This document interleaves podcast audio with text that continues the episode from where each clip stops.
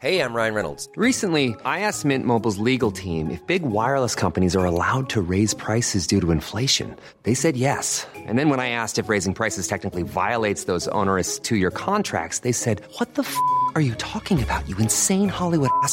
So to recap, we're cutting the price of Mint Unlimited from $30 a month to just $15 a month. Give it a try at mintmobile.com slash switch. $45 up front for three months plus taxes and fees. Promo rate for new customers for limited time. Unlimited more than 40 gigabytes per month. Slows. Full terms at mintmobile.com.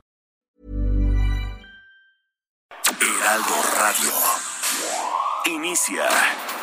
Las noticias de la tarde con Jesús Martín Mendoza en Heraldo Radio.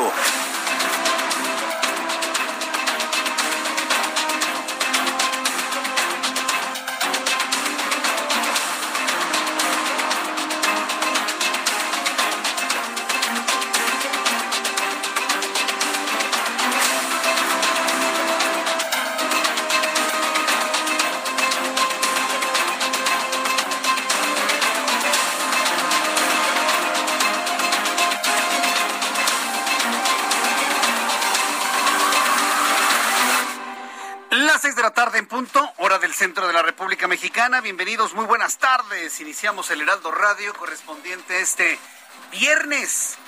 Increíble, ya es viernes. Como yo empecé a trabajar el miércoles, yo tengo sensación de, de miércoles el día de hoy, pero no. Es viernes, está iniciando el fin de semana. Y le deseo a todos nuestros amigos que nos escuchan en la República Mexicana que tengan un gran fin de semana. Pero en este viernes hay una gran cantidad de noticias, una gran cantidad de información que le vamos a dar a conocer en el Heraldo Radio, en esta transmisión a toda la República Mexicana. Súbale el volumen a su radio. Yo soy Jesús Martín Mendoza y le informo en resumen.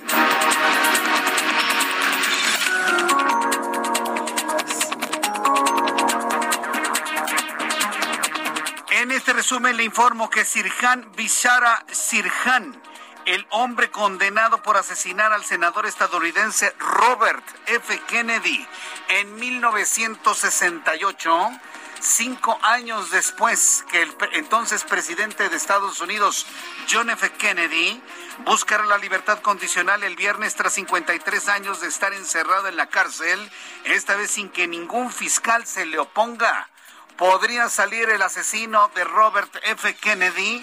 Bueno, pues más adelante le voy a tener todos los detalles más adelante aquí en el Heraldo Radio, para que vea que no nada más la política mexicana es noticia.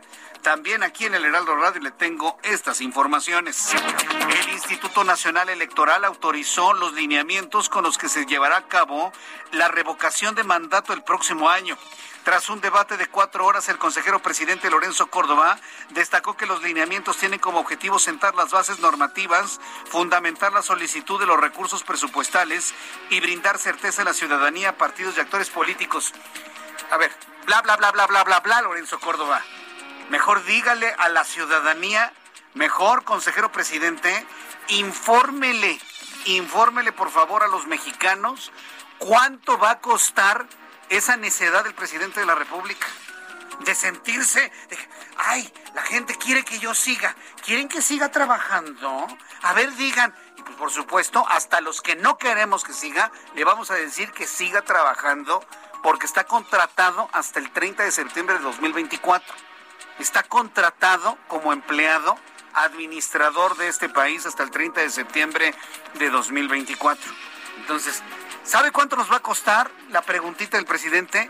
1.750 millones de pesos. La encuestita que quiere hacer el presidente para e- elevar su ego, su personalidad, le va a costar al erario 1.700 millones de pesos. Es lo que va a pedir de presupuesto el Instituto Nacional Electoral para hacer boletas, hacer tinta indeleble, volver a hacer crayones, volver a hacer mamparas, volver a hacer urnas, volver a seleccionar lugares para las votaciones.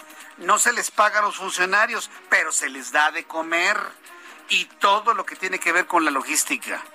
Entonces, eso es lo que nos vamos a... A ver, ¿qué mexicano le va a autorizar a Andrés Manuel López Obrador y al INE gastarnos 1.750 millones de pesos en preguntar si queremos que siga el presidente gobernando? A ver, cuando lo ideal es de que termine su periodo y se vaya en 2024. ¿sí? Porque si votamos en contra, no se va a ir. A ver, no seamos ingenuos. No seamos ingenuos. Si esta encuesta no logra ni el 43% y todos votamos de que se vaya, no se va a ir porque no va a ser vinculante. A ver, no nos engañemos, de verdad, no seamos ingenuos en este país. Yo creo que ya está sabroso, ya estuvo bueno de estar tirando el dinero a la coladera. Pero bueno, finalmente hoy se, se habló de este asunto de la famosa revocación del mandato nada más para que se sienta importante el señor que tenemos contratado en el Palacio Nacional. Sí, así con todas las letras. Pero bueno, yo le invito a que me dé sus opiniones a través de dos plataformas, a través de Twitter, a través de de nuestro canal de YouTube, en el canal Jesús Martín MX, para que usted me diga lo que piensa sobre este asunto. Más noticias en este resumen, le doy a conocer que la escritora Lidia Cacho, la señora Lidia Cacho, acusó a través de su cuenta de Twitter que la magistrada Celina Avante Juárez ordenó a las autoridades del Líbano la liberación de Camel Nassim Borge, pese a la evidencia que se tiene en su contra. La señora Cacho señaló que el hermano de la, de la magistrada corrupta, porque así la calificó, es subsecretario de la Suprema Corte y la mano derecha del ministro presidente. Ay, de verdad, bueno. Vamos, por un lado que lo quieran liberar al otro y por otro lado la señora Cacho que insiste en la venganza, ¿no? Sí, la justicia, pero también con su dosis de, de desquite. Le voy a tener todos los detalles más adelante aquí en el Heraldo Radio. La bancada del Movimiento de Regeneración Nacional formalizó su propuesta y designó a Olga Sánchez Cordero como su candidata para presidir el Senado a partir del 1 de septiembre.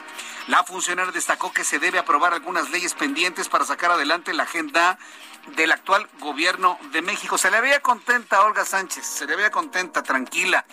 Vaya, ya no tuvo que vivir, por ejemplo, las cosas que vivió el presidente en Chiapas. No, ya, ya, ya. Esa es cosa del pasado. Mire, se fue a tiempo Olga Sánchez Cordero, ¿eh? se fue a tiempo, sin duda alguna. Ya le platicaré lo que le pasó al presidente en la mañana. Mientras tanto, como parte de la fase de pruebas, Gas Bienestar arrancó hoy la distribución de cilindros de gas LP en Iztapalapa. De acuerdo con algunas imágenes difundidas en redes sociales, Gas Bienestar ofrece tanques de 20 kilos a 400 pesos, de, de 30 kilos a 600. Está caro, ¿no? Así se escuchan los camiones repartidores. Escuche usted. Para que no gastes de más para que puedas ahorrar. Ya llegó el gas, ya llegó el gas, el gas que si puedes pagar. El bienestar disfrutará, pues a las puertas del hogar. Ya llegó el gas, ya llegó el gas, el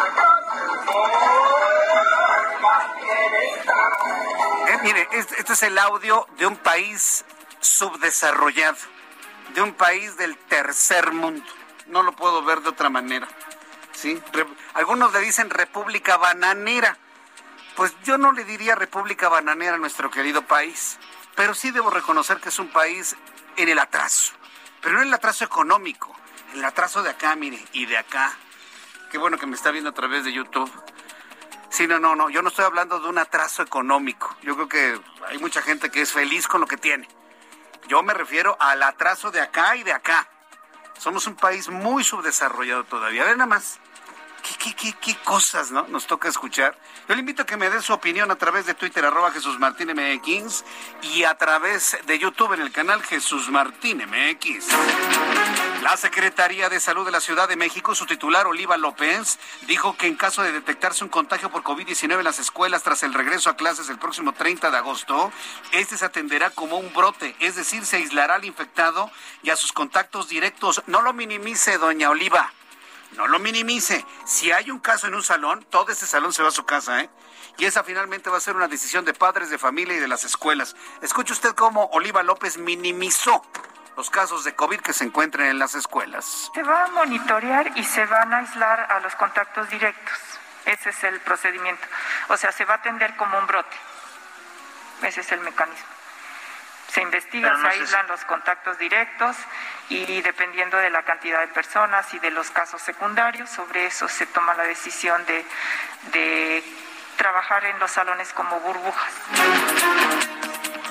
Bien, pues eh, eso, trabajar como burbuja, fíjense, van a meter al niño en una burbuja. Todavía no dicen si va a ser de hule, de chicle, de, de plástico, de qué. No, señora Oliva, el niño enfermo se va a su casa y todo el salón que tuvo contacto con ellos se van a su casa a seguir estudiando en línea. No minimicen las cosas, señora Oliva. Se lo digo así claramente de frente y con energía como padre de familia que soy. Entonces, por el amor de Dios, déjense de tonterías. Si un niño está contagiado de COVID-19, todo su salón se tiene que ir a su casa. Y se tiene que ir 15 días. ¿Qué los van a meter en una bolsa de plástico? ¿O qué? ¿En una burbuja? Yo no entendí eso. ¿Usted no entendió? Yo tampoco, ¿eh? Una burbuja. No pueden controlar ni piojos en las escuelas y ya se sienten acá muy primer mundo para controlar el COVID-19. Por favor, seamos más serios en esto, ¿eh? Estamos hablando de niños, estamos hablando de vidas humanas. Y eso ya se lo digo muy en serio a la secretaria de Salud del Gobierno de la Ciudad. Estamos hablando de vida humana, ¿eh? No estamos hablando ni de vacas, ni de puercos, ni de pollos, que también tienen su vida muy respetable, ¿eh? No estamos hablando de ganado, estamos hablando de niños, estamos hablando de la vida humana. Así que no la minimice, nada más les pido y les exijo eso, por favor, a nombre de muchos padres de familia. Si hay un contagiado en la escuela, la escuela tiene que tomar el protocolo de que todos se regresan a su casa, vigilancia absoluta, ¿sí? Y cuarentena al menos de 15 días. Debería ser 40 de 40, cuarentena de 40 días, pero bueno, vamos a decir 15 días. Pero eso se dijo el día de hoy, ¿usted cree? Yo, yo verdaderamente estoy sorprendido con esta forma como se minimiza porque siguen creyendo que no existe, ¿eh? Porque siguen creyendo que no existe. Esa es la única forma de explicarlo. Son las 6 de la tarde con 11 minutos hora del centro de la República Mexicana. En los deportes, les doy a conocer que este viernes el club de fútbol inglés Manchester United anunció el regreso de Cristiano Ronaldo al equipo tras haber llegado a un acuerdo con la Juventus de Italia. En Twitter el club lo anunció así, bienvenido a casa Rey, junto a una imagen de Cristiano Ronaldo durante, durante su paso por el conjunto. Las 6 de la tarde con 12 minutos, vamos con nuestros compañeros corresponsales en la República Mexicana. Saludo a Guillermo Officer. Él es nuestro corresponsal en Campeche. Terminó el conteo de los votos para gobernador y quién cree que ganó. Adelante, Guillermo Officer. Muy buenas tardes, Jesús. Te saludo con gusto desde la ciudad y puerto de Campeche. Así es, terminó este conteo. Fueron necesarias poco más de 30 horas ininterrumpidas para que concluyera el conteo de los votos a la gubernatura del Estado. En total, se contaron 1.190 urnas que se colocaron el pasado 6 de junio en toda la geografía de Campeche. Este conteo tuvo como sede el Centro de Convenciones Campeche 21 y ahí el magistrado presidente de la Sala Regional del Tribunal Superior de Justicia del Poder Judicial de la Federación, Rubén Lara Patrón, informó acerca de que ya había terminado este conteo. No se dieron a conocer cifras de quién había sido eh, confirmado como gobernador o eh, si la tendencia que favorecía a Laila Sansores y que la tiene hasta el momento como gobernadora electa había sido o había eh, surgido algún cambio en estas cifras, dijo que eso corresponde a los magistrados de la sala superior, que serán ellos los que determinen cómo terminar este proceso. Pero Laila Sansores, en su carácter de gobernadora electa, se declaró ganadora de este proceso incluso de reconteo. Por su parte, el candidato de Movimiento Ciudadano, Eliseo Fernández Montúfar, eh, se mostró un poco más eh, cauto y dijo que había que esperar él a que el tribunal, pues bueno, eh, tomara en cuenta todas las pruebas de anomalías que según él tiene la elección en Campeche, al menos habló de 500 que se documentaron, 500 anomalías que se documentaron y sobre estas tendrá que analizar el Tribunal Electoral del Poder Judicial de la Federación para entonces sí emitir un fallo que al menos en el caso del Movimiento Ciudadano insiste en que sea la nulidad de la elección. Es decir, eh, según la ley en Campeche, prevé que se pueda organizar una nueva elección en un año con seis meses como máximo. Así están las cosas desde Campeche, Jesús. Muchas gracias por la información. Gracias, Guillermo. Que te vemos bien, Guillermo, officer desde Campeche. Y como dice el dicho, ¿para qué tanto brinco estando el suelo tan parejo? Ahí andan ahí la manifestación, la señora Laida y el señor Mario, ¿no? No nos van a robar. Yo se los dije desde el principio, lo más seguro es que se confirme el triunfo, hombre. Ah, pero no les gusta, no les gusta que les toquen sus pírricos triunfos que tuvieron el pasado 6 de, de junio en la elección. En fin, bueno, final ya la señora Laia Sansores va a ser la gobernadora, va a disponer del erario, porque finalmente eso es lo que buscan, que se disponga del erario de Campeche. Finalmente. Karina García es nuestra corresponsal en Oaxaca. Adelante, Karina. Gracias, Jesús Martín. Te saludo con gusto. El gobernador Alejandro Murat Hinojosa confirmó que en Oaxaca habrá grito de independencia este 15 de septiembre. Sin embargo, aseguró que se evaluará si se realizará una convocatoria abierta al público. En el 2020, la autoridad estatal realizó un acto protocolario con motivo del 210 aniversario del inicio de la independencia sin la presencia de la población ante la pandemia de la COVID-19, por lo que el evento fue televisado a través de la Corporación Oaxaqueña de Radio y Televisión. Sin embargo, este año el mandatario estatal dejó abierta la posibilidad de que el público pueda asistir a dicho evento. Del mismo modo, comentarte que el gobernador insistió en que la entidad regresará a clases a distancia, salvo en algunos casos en donde se han logrado acuerdos entre padres de familia, maestros y autoridades municipales. Y es que el Instituto Estatal de Educación Pública de Oaxaca dio a conocer que en mil, en 2.886 escuelas públicas y poco más de 440 privadas se regresará a clases semipresenciales este 30 de agosto. Jesús Martín, es la información. Correcto, Karina, muchas gracias por la información. Buenas tardes. Hasta luego, que te vaya muy bien. Son las 6 de la tarde con 16 minutos hora del centro de la República Mexicana. Vamos con nuestros compañeros reporteros urbanos, periodistas especializados en información de ciudad. Israel Lorenzana, qué gusto saludarte, bienvenido, buenas tardes. Jesús Martín, muchísimas gracias, el gusto es mío. Pues fíjate que nos ubicamos aquí en la zona de Cuautepec, Barrio Bajo, es la alcaldía Gustavo Amadero. Y es que se está desarrollando un operativo por parte de elementos de la Secretaría de Seguridad Ciudadana, también hay elementos de la Secretaría de la Defensa Nacional y la Guardia Nacional, los cuales están recorriendo prácticamente todos los puntos en las colonias, los puntos de índice delictivo, y esto por supuesto para terminar con parte de la delincuencia aquí en la alcaldía Gustavo Amadero. También ya hubo una detención Jesús Martín en la colonia Un sujeto el cual pues fue prácticamente sacado de su domicilio, se encontraba entre estos edificios de la colonia Arbolillo y bueno pues había una posesión de una hierba en color verde parecida por supuesto a la marihuana, fue detenido y ya en estos momentos está siendo trasladado hacia el Ministerio Público correspondiente. Pues Jesús Martín, se desarrolla este operativo aquí en la alcaldía Gustavo Amadero, en la zona de Cautepec, Barrio Bajo, y en estos momentos, bueno, pues ya estamos incorporándonos hacia Cautepec, Barrio Alto. Más adelante te estaré dando detalles de esta situación, Jesús Martín. Correcto, gracias por la información, Israel. Hasta luego. Me da mucho gusto saludar a través de la línea telefónica a Gerardo Galicia. Adelante, Gerardo.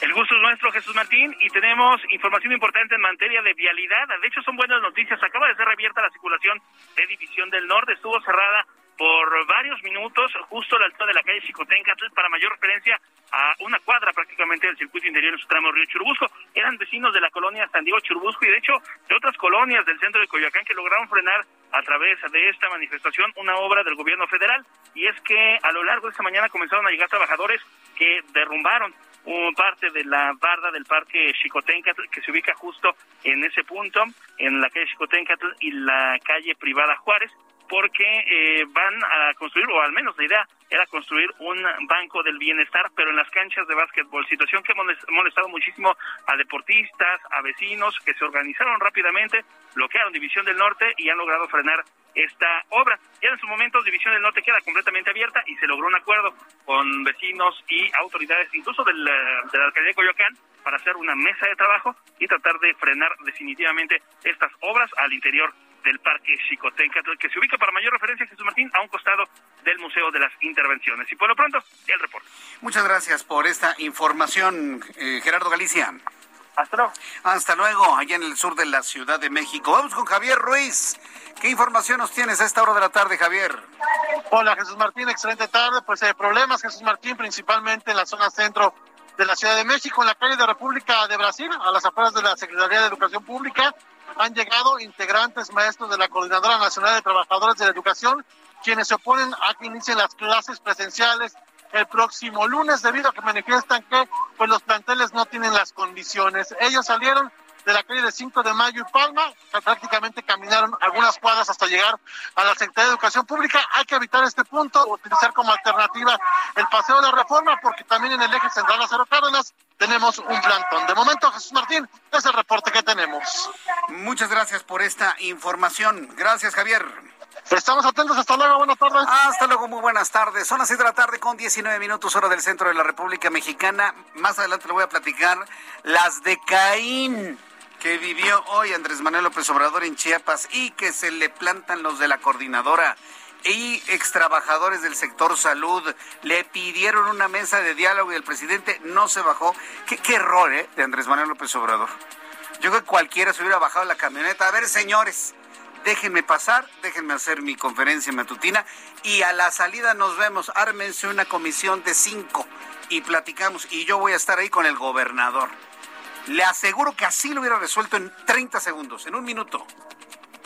Claro, lo, único que eran estas personas era disposición del presidente a dialogar. Aunque al ratito se hubiera parado de la mesa y le hubiera dicho, a Rutil Escandón, me arreglas este problema, pero me lo arreglas.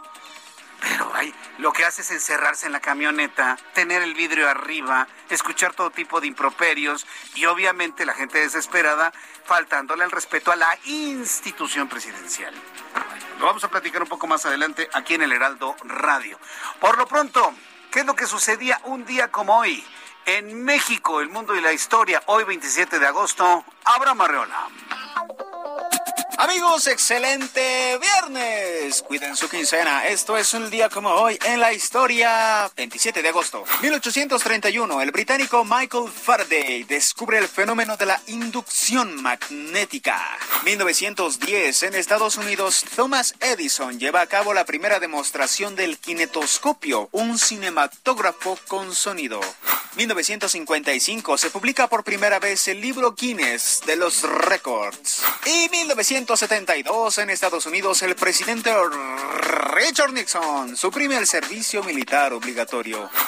Amigos, esto fue un día como hoy en la historia. Muchas gracias a Abraham Arreola por las efemérides del día de hoy. Ya son las 6 de la tarde con 21 minutos hora del centro de la República Mexicana. Vamos a revisar rápidamente las condiciones meteorológicas para las próximas horas. El Servicio Meteorológico Nacional, que depende de la Comisión Nacional del Agua, nos informa sobre las condiciones atmosféricas que habrán de prevalecer durante las próximas horas. El Servicio Meteorológico Nacional informa sobre la presencia de la tormenta tropical Nora y el huracán Ida, así como un canal de baja presión, lluvias puntuales torrenciales eh, que estarán afectando Guerrero, Michoacán, muy fuertes en Jalisco, Chiapas, Campeche y Yucatán. En el boletín meteorológico que se acaba de dar a conocer, se da cuenta precisamente de estos dos sistemas ciclónicos que estarán provocando prácticamente lluvia en toda la parte occidente y centro de la República Mexicana. Durante esta noche de madrugada, la tormenta tropical Nora al sur de las costas de Colima producirá lluvias acumuladas, eh, con acumulados torrenciales en zonas de Michoacán, Guerrero, lluvias intensas en Colima y Oaxaca. La extensa circulación de Nora ocasionará entrada de humedad hacia el centro oriente del territorio nacional, incluido el Valle de México. Por otro lado, el huracán Ida, categoría 1, escala Zafir Simpson, se, se localiza próximo a la región occidental de Cuba, se aproxima al canal de Yucatán y en interacción con dos canales de baja presión. Es decir, otra vez amenazas hacia la península de Yucatán con otro sistema ciclónico. Con estos elementos atmosféricos le doy a conocer pronóstico del tiempo para las siguientes ciudades. Amigos que nos escuchan en Monterrey, Nuevo León, 33 en este momento, mínima 21, máxima 33. En Guadalajara, Jalisco, 23 en este momento, la temperatura mínima 16, máxima 20.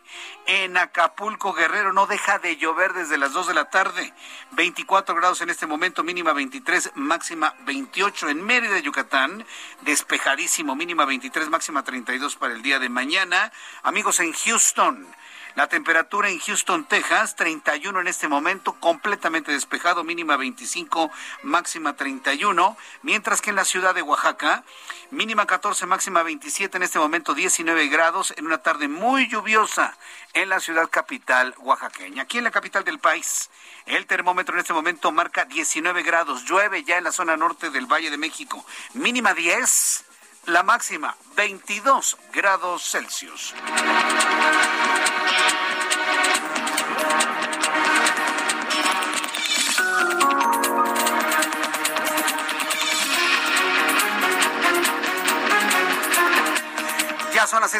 Con 24 minutos hora del centro de la República Mexicana. Vamos a ir a los anuncios y al regreso le tengo los detalles de la información.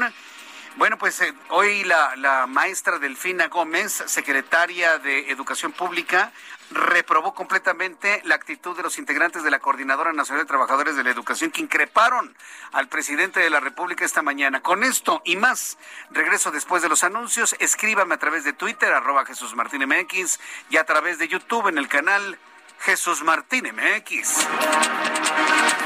Escuchas a Jesús Martín Mendoza con las noticias de la tarde por Heraldo Radio, una estación de Heraldo Media Group.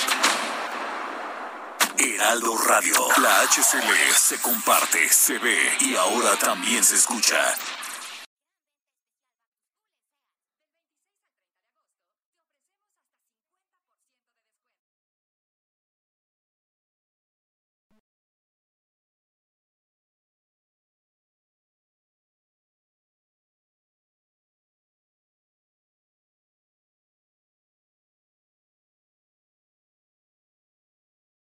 Heraldo Radio. La HCL se comparte, se ve y ahora también se escucha. Escucha las noticias de la tarde con Jesús Martín Mendoza. Regresamos.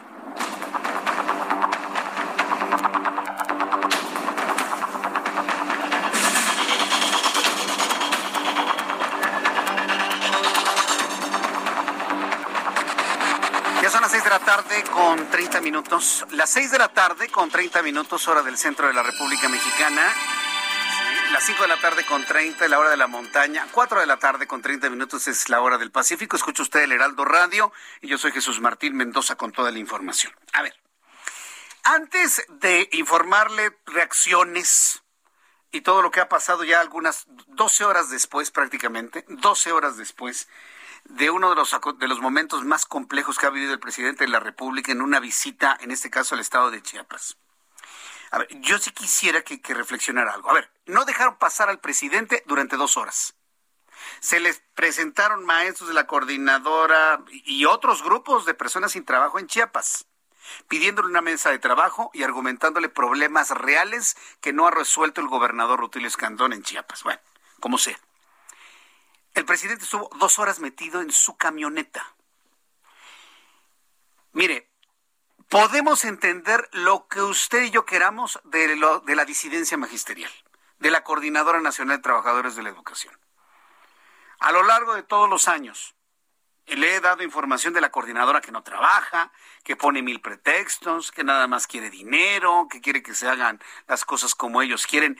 Podemos hablar podemos hablar de lo que sea sobre la Coordinadora Nacional de Trabajadores de la Educación. Lo que no se entiende y lo que no se comprende y que esto se entienda como una crítica constructiva al presidente de la República, Andrés Manuel López Obrador, podemos estar de acuerdo o en desacuerdo con el presidente. Nos puede caer bien, nos puede caer mal. Pero yo creo que ningún presidente de la República puede vivir lo que vivió hoy López Obrador, inclusive por un asunto de seguridad personal. Pero si él mismo ha decidido no tener la protección de un Estado Mayor presidencial, que debería tenerlo, y lo que ocurrió hoy en Chiapas demuestra la necesidad de que el primer mandatario de este país tenga la protección necesaria para llegar a algún lugar y para irse de un lugar con toda la seguridad. ¿Sí? Porque, porque él no es solito, él eh, lleva una institución viva, que es la, investidura presidencial. Si no se comprende eso, entonces el presidente en situaciones futuras puede estar en grave peligro. ¿eh? Entonces, sí, muchos podrán decir, ay, qué bueno que le pasó, ojalá le, pase, le pase eh, muy seguido. Pues ojalá y no le pase. ¿sí? Pero lo que tiene que hacer el presidente, si de alguna manera ha decidido que el pueblo bueno lo cuide, si el pueblo bueno ahora no lo cuida y le empieza a reclamar la falta de cumplimiento de las promesas que hizo él en campaña, lo que tiene que hacer él es ser más grande que el problema. Debió haber salido de su camioneta, haber hablado con la gente, llegar a un acuerdo de un diálogo posterior, aunque no hubiera desayunado después de la, de la conferencia matutina. Se aguante el desayuno, ni modo, que aguante la tlayuda. Y se le recibe a las personas y se atiende el problema. Si el presidente hubiera hecho eso, ahorita estaríamos hablando de otra noticia, estaríamos hablando de otra cosa, completamente distinta. Un presidente de un país, y aquí ya lo extiendo cualquiera, tiene que ser más grande que un problema. Y, no estamos hablando de, una guerra, una, le decían revolución. ¿Cuál revolución, hombre? Eso se arreglaba atendiendo a las personas, haciendo un grupo de cinco o seis, vamos a sentarnos, pero después de la mañanera, y, hablamos. Ya, lo hubiera resuelto. Las personas lo único que querían era ser escuchados. Y que ese presidente encerrarse en la camioneta dos horas. Yo pienso que fue un error un error muy, muy grave. De haber enfrentado y haber sido más grande que la situación, que no fue el caso, hoy estaríamos ante otro tipo de noticia. Evidentemente las reacciones van en contra de la coordinadora. Hoy he estado leyendo algunos comentarios del público que me dicen, nunca creí estar en coincidencia con la coordinadora. ¿Qué dice la coordinadora, la disidencia magisterial? Que no hay condiciones para el regreso a clases que necesitan los pagos atrasados, que necesitan varias cosas para poder realizar su trabajo. Hoy por primera vez me sorprendieron esos planteamientos, los cuales llamó el presidente como chantaje. Quien reaccionó de una manera muy enérgica fue la maestra Delfina Gómez, la secretaria de Educación Pública, quien reprobó que integrantes de la coordinadora retuvieran como un rehén por más de dos horas al presidente de la República, Andrés Manuel López Obrador no merecía un trato como el que hoy recibió. Dijo que ya es el primer, ya es el primer presidente que ha tenido como prioridad a los maestros, tanto que es el tercer sector al que se vacunó. Recordó que la dependencia a su cargo dialoga con todos los maestros y se sumó al llamado a la prudencia que formuló antes el coordinador de Morena, Ricardo Monreal, quien a nombre de su bancada hizo un llamado a que el derecho a la manifestación se ejerza, pero con respeto a las instituciones. Vamos a entrar en comunicación con Jenny Pascasio, corresponsal en el estado de Chiapas. Adelante, Jenny, gusto en saludarte. Muy buenas tardes. Adelante, Jenny, estás al aire, ya te escucho ahí. No, no, bueno, en unos instantes voy a estar en comunicación con, con, Jenny. Fueron verdaderamente momentos muy, muy angustiantes. Dos horas. Rutilio Escandón tuvo que iniciar la conferencia matutina él solito. Y mientras él hablaba, los, los gritos que se daban con altavoces ahí frente a la camioneta. Unos cuantos metros de entrada a la zona militar se escuchaban durante la conferencia matutina. Luego el presidente, visiblemente muy molesto, tuvo que grabar un video que luego fue pasado en la, en la matutina. No, no, no, un, caso tremendo. Y hay un video, ya hay un video que evidentemente puede de alguna manera eh, enmarcar el, el terrible diálogo, y digo terrible diálogo, que se dio a las afueras a las afueras de, de, de, de, la zona militar donde iba, donde el presidente iba a dar su conferencia matutina. Mire, le voy a presentar un poco del audio, del audio que, que se conoció esta mañana, de cómo le reclamaban y lo que le decían al presidente de la República. Escuche usted. Queremos una resolutiva que, que resuelva los problemas. Queremos una mesa resolutiva que se debe de andar con disimulo. Nosotros lo apoyamos para que llegara al gobierno. Que les libertad, libertad a los presos corruptos. Y no hay solución. Habrá revolución. Habrá revolución. Habrá revolución, le decían al presidente, sobre todo esta arenga que de manera concreta pedía la liberación de presos políticos. Posteriormente se acercan los maestros de la coordinadora y este fue el diálogo. Por eso, presidente. Por eso, presidente. Con todo respeto, presidente. sí, yo no acepto chantaje. No, no, no, no es chantaje, presidente. No sabemos. ¿Ya le cerró? Ven. Dice que no es chantaje, pero ya le cerró el vidrio, no hay discusión al diálogo. No hay respuesta. ¿Qué le llamaríamos a eso? Él sí puede hablar, puede hablar, puede decir lo que él quiera, pero no hay nadie que le pueda decir lo que pretende, lo que se necesita. Me respetan y luego hablamos. Exige respeto, pero no deja hablar. Tiene nuestro respeto, señor presidente. No, presidente, no quiere escuchar. Con todo respeto, presidente. No se preocupen, yo estoy acostumbrado a esto. Por eso, presidente. Por eso, presidente. Nosotros estamos planteando, estamos planteando una mesa. Esas matrículas que quieren dar Le decían al presidente que estaban planteando una mesa de diálogo, pero el presidente dice, a mí me respetan y luego hablamos. Que lo dejen pasar para que pueda hablar, pero que está acostumbrado a esto. Entonces ahí va a seguir. Y efectivamente, ahí se quedó encerrado el presidente durante dos horas. Son de esos casos en donde ambas partes tienen razón. Efectivamente, se le debe un respeto a la institución presidencial, nos guste o no nos guste. ¿eh? A la institución presidencial se le debe un respeto. Pero el presidente tiene que reconocer que algunas de sus ideas, propuestas que tendría que ejecutar el gobernador de la entidad no han fluido. No se les ha solucionado lo que se les ha prometido.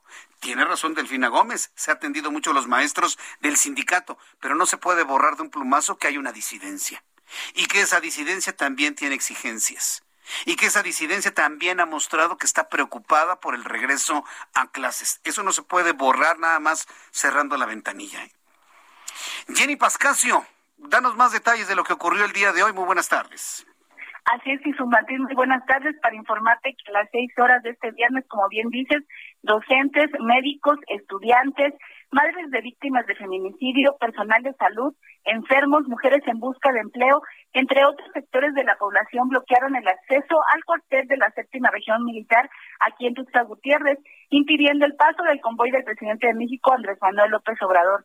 Los manifestantes dieron a conocer sus exigencias a través de un altavoz, mientras otros se acercaban a la camioneta para tratar de obtener una respuesta. El presidente no bajó el vidrio, mientras las escoltas argumentaron que es por la pandemia del COVID-19. Eh, alrededor de la camioneta decenas de pancartas evidenciaron algunas problemáticas y las voces clamaron la atención del presidente ante la omisión del gobierno del Estado pero el Ejecutivo se mantuvo firme en su decisión y durante este tiempo envió un mensaje desde su vehículo que fue transmitido en la conferencia de prensa donde dijo que no se someterá a chantajes. Al respecto, Héctor Gutiérrez de la Dirección Política de la Sección 7 de la Coordinadora Nacional de Trabajadores respondió que no se trata de chantajes sino de problemas reales. Confirmó que han sido 18 las mesas de diálogo con la presencia de ambas partes, pero no han tenido solución. Asimismo, dijo que esta manifestación es parte de las actividades de la Jornada Nacional de Movilización que comenzó el día de ayer. Te comento que finalmente, al ver la negativa del diálogo entre manifestantes y el presidente, los grupos se disiparon y el convoy pudo ingresar al cuartel de la séptima región militar alrededor de las 8 de la mañana. Bien, pues eh, momento difícil. ¿El, ¿El, presidente ya se fue del estado de Chiapas? Aún no, me parece que mañana todavía va a visitar tres municipios de esta entidad. Correcto, muy atentos de lo que suceda el día de mañana. Jenny Pascasio, muchas gracias por la información desde el estado de Chiapas. Muy buenas tardes. Estaremos pendientes. Muy buenas tardes. Hasta luego, que te vaya muy bien. Bueno, pues esto es lo que le ocurrió al presidente. Yo espero que estén evaluando de una manera muy, muy seria lo ocurrido el día de hoy. La institución presidencial, y vuelvo a insistir la diferencia entre la persona y la institución, la institución presidencial no se puede poner en ese nivel de riesgo. Definitivamente no. ¿eh? O sea, llegar a lugares donde no se han cumplido las promesas y exponerse de esa manera me parece que es una enorme irresponsabilidad. Y por el otro lado, me parece que es una enorme falta de respeto haber hecho eso. Préstame el altavoz. A ver, señores, entiendo sus demandas, entiendo que las cosas no han fluido. Ahorita voy a hablar con el gobernador. Déjenme pasar para llegar a la mañanera y terminando la mañanera nos reunimos todos. Váyanse ustedes organizando una comisión de cinco con los que vamos a platicar y a tratar de resolver el problema. ¿Estamos? ¿No los oigo? ¿Estamos? Sí. Ah, entonces pasa. Se hubiera resuelto así.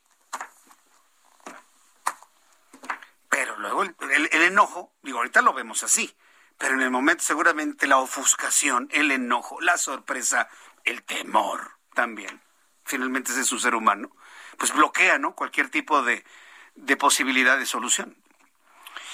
Esperemos que lo evalúen porque no se puede poner en riesgo ni a la persona ni a la institución presidencial de esa manera. Entonces sí, yo me uno a los llamados de la comisión de la Secretaría de Educación Pública y de la maestra Delfina Gómez, a la coordinadora, que entendemos sus razones, pero no pueden poner en riesgo de esa manera al presidente de la República. Definitivamente. Que a algunos les dio gusto, que ya se, que él se lo buscó, que está cosechando, pues sí, seguramente sí. Pero ya esto rayó en niveles verdaderamente preocupantes de inseguridad para el presidente y para otras personas que iban en su comitiva acompañándolo. hay, que, hay que decirlo, ¿eh? con, toda, con toda claridad. Bien, hasta aquí este asunto que ocurrió hace más de 12 horas. Vamos con otros asuntos importantes. Quien ya no vivió este tipo de situaciones y quien ya no le tocó hacer un llamado de política interna es doña Olga Sánchez Cordero. Ya, ella ya no es la secretaria de Gobernación. Ella está en el Senado de la República viviendo, sí, la realidad del país, pero desde una perspectiva completamente distinta. Fíjese, por unanimidad, los senadores de la República, bueno, de Morena, respaldaron a Sánchez Cordero para que sea la presidenta de la mesa directiva de la Cámara de Senadores. Iván Saldaña nos tiene más detalles. Adelante, Iván. Buenas tardes, Jesús Martín, amigos del auditorio. Sí, fue entre aplausos de los senadores de Morena y también aliados PT y Verde que estaban presentes, el PES. Eh, y en respuesta, pues ella ofreció, eh, tras ser electa, pues la candidata única, por cierto, también Martín, para eh, encabezar la mesa directiva del Senado de la República. Ella ofreció pues ser un motor de diálogo y unidad interna y externa para así dijo construir consensos entre bancadas. Este arropo se dio durante la inauguración de la séptima reunión plenaria del grupo parlamentario de Morena apenas una noche después de que Sánchez Cordero pues dejó la titularidad de la Secretaría de Gobernación, bien lo dices tú, la eh, pues era la encargada de la política interna, bueno, este cargo eh, pues lo ejerció eh, gracias a que obtuvo una licencia parlamentaria y el cual ocupó durante los tres primeros años del presente sexenio. En esta votación de los senadores, pues bueno, fue el primer tema de esta reunión eh, de la casona, en la casona de Jicotenca en el Senado, es decir, la arroparon primeramente a ella, ahí el coordinador de la bancada mayoritaria, Ricardo Monreal, pues fue quien propuso a consideración de sus compañeros cancelar la votación en urna para elegir a la candidata que normalmente así se, se lleva a cabo esta votación eh, para presidir la mesa directiva del Senado, proponer a su candidata y en su lugar, pues dijo, se llevara una votación a mano alzada entre los presentes. Por supuesto, la respuesta dijo, después de eh, ver eh, la votación, dijo, es por unanimidad la elección, que viva la unidad y que viva la cohesión de Morena. Por, la titular eh, bueno, la ex titular de la Secretaría de Gobernación dijo que pues dará su mayor esfuerzo, dedicará todo su tiempo, su experiencia, primero para que puedan procesar, terminen de procesar el marco normativo constitucional y legal de la cuarta transformación, pero también para dedicarse a generar consensos, diálogo entre las bancadas para que dijo así pues salga a cabo la reforma. Jesús Martín Auditorio. Muchas gracias, Iván Saldaña. Buenas tardes. hasta luego, muy buenas tardes. No, tenía otra luz en su rostro, la ministra Olga Sánchez Cordero. Otra luz completamente. Sí, habló de cuarta transformación, lo que usted guste invente, pero ya no está viviendo estos asuntos de manera directa.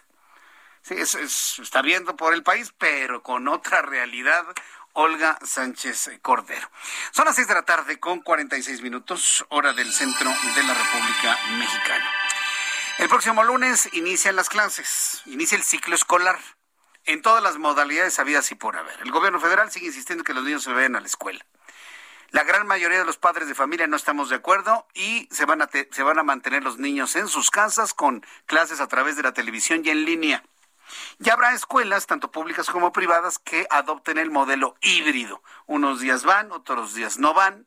Pero mire que para contagiarse de COVID-19, y se lo digo por experiencia, este, no se necesita ir muchas veces a la escuela o al, lugar donde usted me diga, basta con que usted respire las exhalaciones de una persona con el virus, en un segundo usted se contagia. Eso de lo híbrido, desde mi punto de vista, no sirve para nada. Basta que usted se cruce con alguien que va exhalando el virus de su boca, lo respira. ¿Cuánto, le, cuánto tiempo le toma respirar así? Un segundo, ya se contagió. ¿De qué sirve que si voy un día, que si voy dos días, que si no voy dos días? Por favor, seamos más serios en esto. Nos dicen que ya aprendimos que el coronavirus y no sé qué tantas cosas, pero si entendemos la forma como nos contagiamos, es respirando la exhalación de alguien que tiene el virus. Con eso se transmite el virus. Ya entendiendo eso tan elemental, el virus sale por la boca y la nariz de la gente contagiada como si saliera humo. ¿sí? Imagínense que está saliendo humo y ahí va el virus.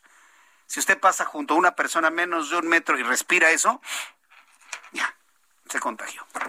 Si entendemos ese mecanismo de contagio, podemos entender la utilidad e inutilidad de algunas medidas.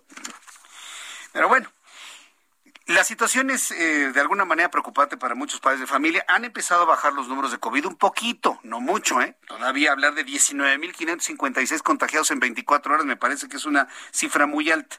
Pero voy a conversar con la doctora Diana Carrasco Alcántara. Ella es subdirectora de epidemiología del estado de Colima, ya que esta entidad Colima se ha ubicado en las últimas semanas en el número 11 con más casos activos a nivel nacional, además de haber detectado, como en la Ciudad de México, también en Colima, la variante Lambda.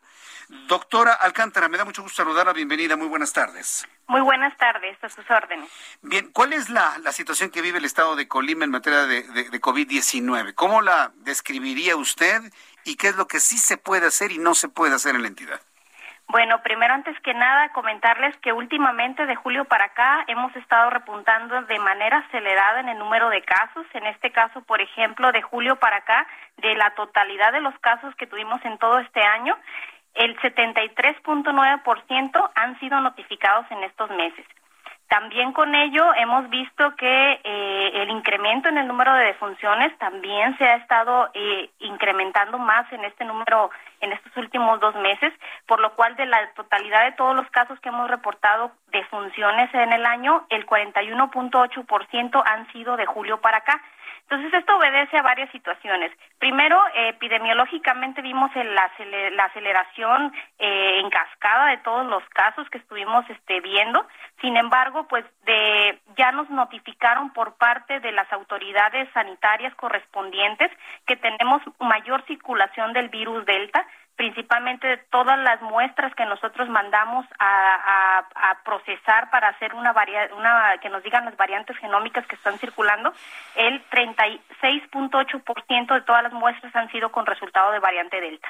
Sabemos que la variante Delta es una variante de preocupación y eh, conforme lo clasifica la OMS a una variante de preocupación son variantes que obedecen a varias situaciones. Uno, mayor transmisibilidad lo que comentaba es totalmente correcto, es decir, que si anteriormente un contacto positivo, este, a un caso positivo, un contacto, eh, nosotros decíamos, ¿cuánto tiempo estuviste conviviendo con el caso positivo? No, pues 10 minutos o más. Ok, ahora hasta 5 minutos bastan para que esa interacción sin uso cubrebocas, sin medidas de sana distancia y muy estrecha, se puedan infectar los, los, las personas. Entonces, pues estas variantes obedecen a eso, mayor transmisibilidad mayor viremia, es decir, que tienen mayormente virus en las vías respiratorias superiores que al cantar, al hablar, al, al toser sin cubrebocas y sin sana distancia, pues la gente también se está infectando.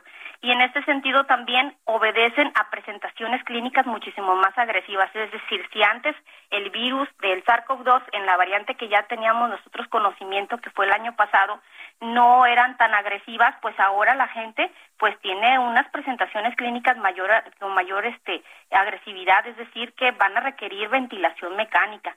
Es por eso que en el Estado pues hemos visto lo que ustedes ya notaron a nivel nacional, que estamos repuntando en el número de casos hospitalizados, repuntando en el número de defunciones y pues bueno, eso obedece a las variantes que están circulando ahorita actualmente. Vaya, pues, eh, eh, ¿cuál es la decisión que ha tomado Colima? ¿Sí van a regresar a las clases presenciales con este escenario que usted misma me está describiendo, doctora?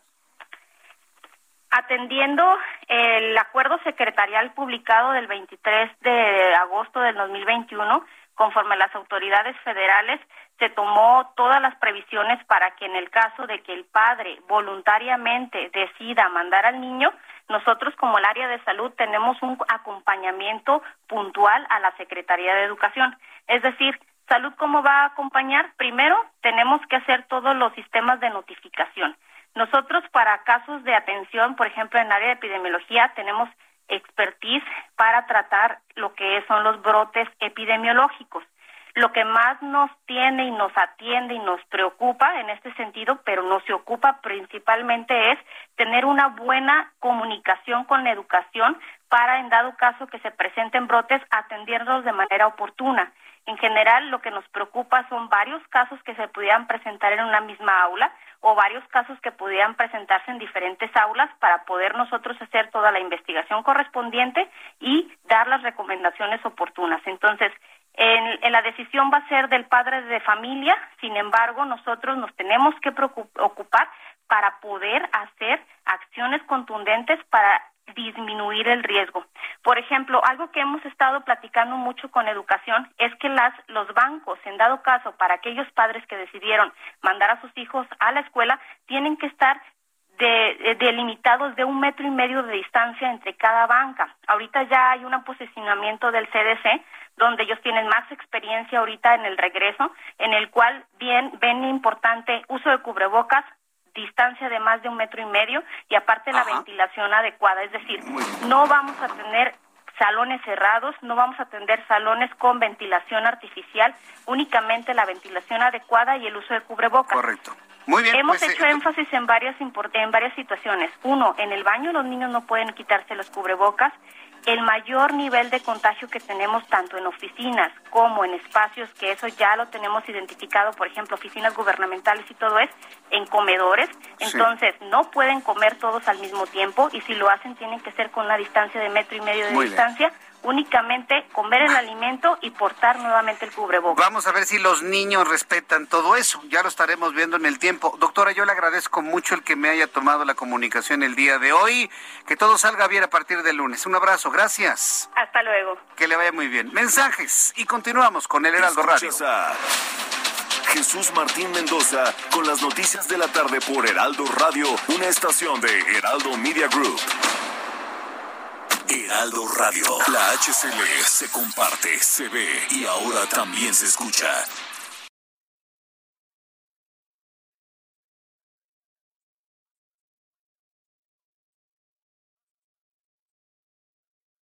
Heraldo Radio 98.5 FM, una estación de Heraldo Media Group, transmitiendo desde Avenida Insurgente Sur 1271, Torre Carrachi, con 100.000 watts de potencia radiada. Escucha las noticias de la tarde con Jesús Martín Mendoza. Regresamos.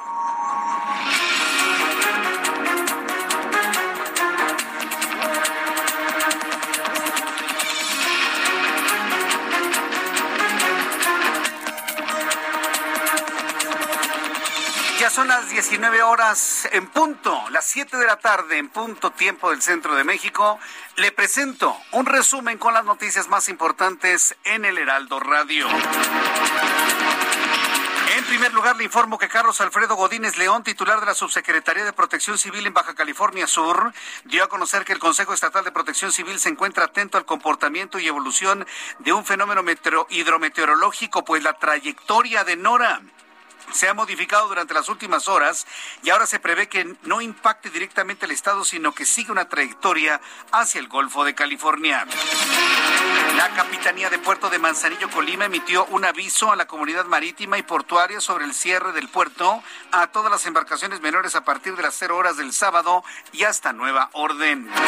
Se informó que el Instituto Nacional Electoral aprobó solicitar para el próximo año una cantidad, escuche usted lo que va a ejercer el año que entre el INE, 18 mil 827 millones de pesos para su presupuesto, con casi la tercera parte destinada a la revocación de mandato y una posible consulta popular con la condición de devolverlo íntegro si no se reúnen las firmas necesarias. Sin embargo, Morena insistió en que es excesivo y totalmente desproporcionado el dinero que está pidiendo el INE. El fiscal general de la República, Alejandro Hertz Manero, vaya, el desaparecido Hertz apareció. Ah, milagro, ¿no?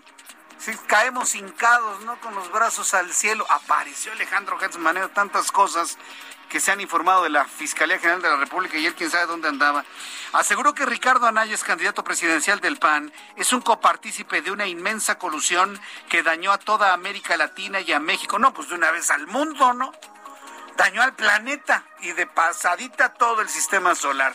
Sí, ¿verdad? No, por supuesto. Dice que dañó a toda la América Latina y que no es de menor monta. Ante ello anticipó que la Fiscalía a su cargo seguirá adelante en este caso a pesar de las campañas deleznables y los infundios, dice, para desvirtuarlo. Pues mire, don Alejandro, lo que usted tiene que hacer es demostrarlo. Anaya no tiene que demostrar su inocencia. Usted tiene que comprobar que es culpable. ¿Cómo la ve? Usted es el fiscal. Así que a chambearle. Porque usted es el que tiene que demostrar la culpabilidad de Ricardo Anaya y a él le debe usted preservar su presunción de inocencia. Ni hablar. ¿Están ustedes muy metidos en que la ley se aplica? Bueno, pues la ley se aplica así, conservando la presunción de inocencia de Anaya y de cualquier indiciado, y ustedes trabajando para comprobarle a la opinión pública y a él que es culpable. Así que no hay más que eso, ¿no? Y al menos 161 personas murieron en el atentado suicida perpetrado el jueves por el grupo yihadista Estado Islámico en el aeropuerto de Kabul en Afganistán, según el último recuento de varias fuentes sanitarias, aunque se desconoce aún la cifra oficial. Nayeli Gutiérrez, exsecretaria del Comité Ejecutivo Nacional del PRI, presentará la próxima semana denuncia ante la Secretaría de la Función Pública y ante la Auditoría Superior de la Federación contra Alejandro Moreno, exgobernador de Campeche y presidente nacional del Partido Tricolor. Son las noticias en resumen. Le invito para que siga con nosotros. Le saluda Jesús Martín Mendoza.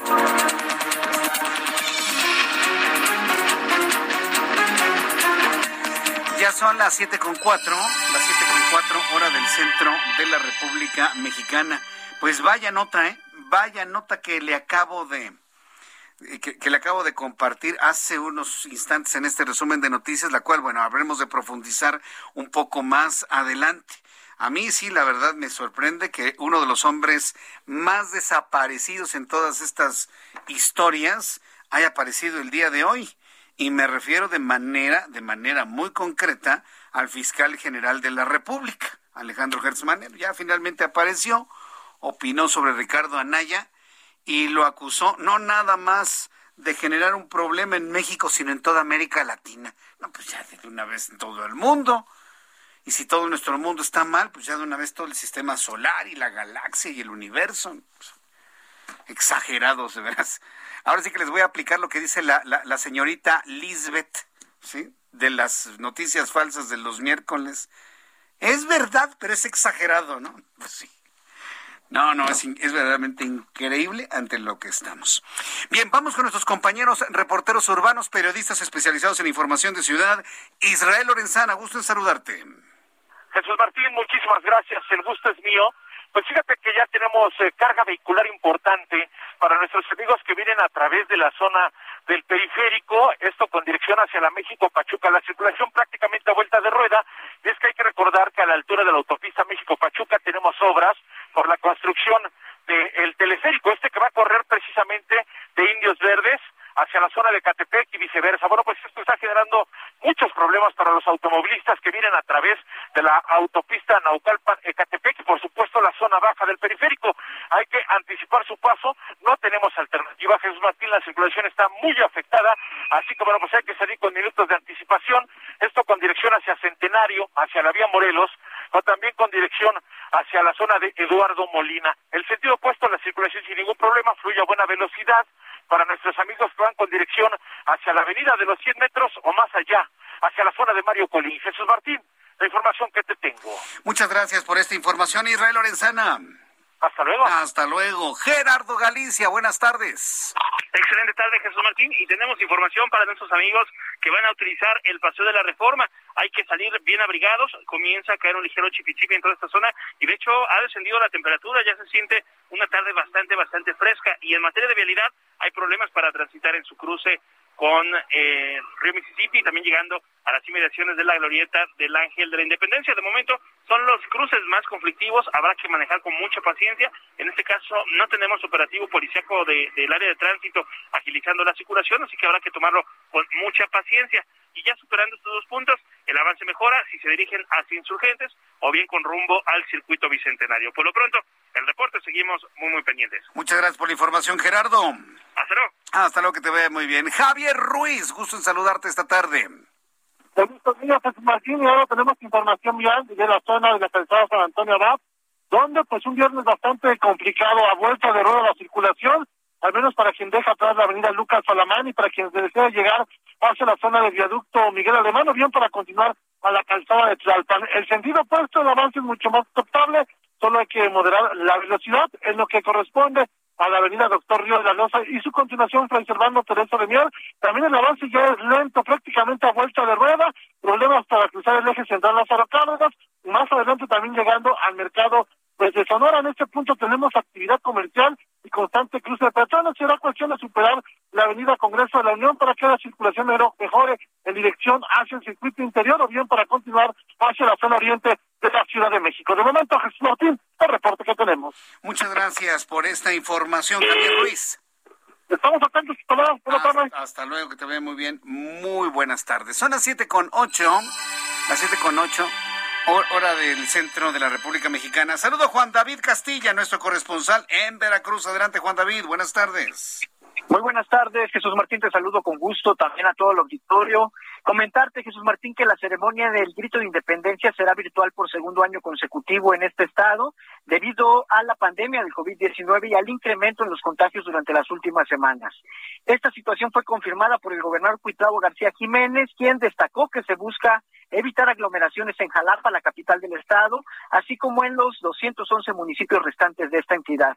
En conferencia de prensa desde Palacio de Gobierno adelantó que las guardias de honor en el monumento de Miguel Hidalgo y Costilla sí se realizarán en el parque que lleva su nombre y que es conocido como Los Berros, pero aplicando las medidas sanitarias. Se buscará garantizar la sana distancia y que solo acudan pequeños grupos de cada dependencia estatal, organizaciones sindicales, partidos políticos, organismos autónomos y de los distintos poderes de gobierno, ejecutivo, legislativo y judicial. Recordar, Jesús Martí, que en la entidad se encuentra en semáforo epidemiológico color naranja, de riesgo alto de contagio, y por ello se están tomando estas determinaciones. Este es el reporte, Jesús Martín. Muchas gracias por esta información, Juan David Castilla, desde Veracruz. Un abrazo, hasta luego. Hasta luego. Y esto tendría que empezar a ser generalizado.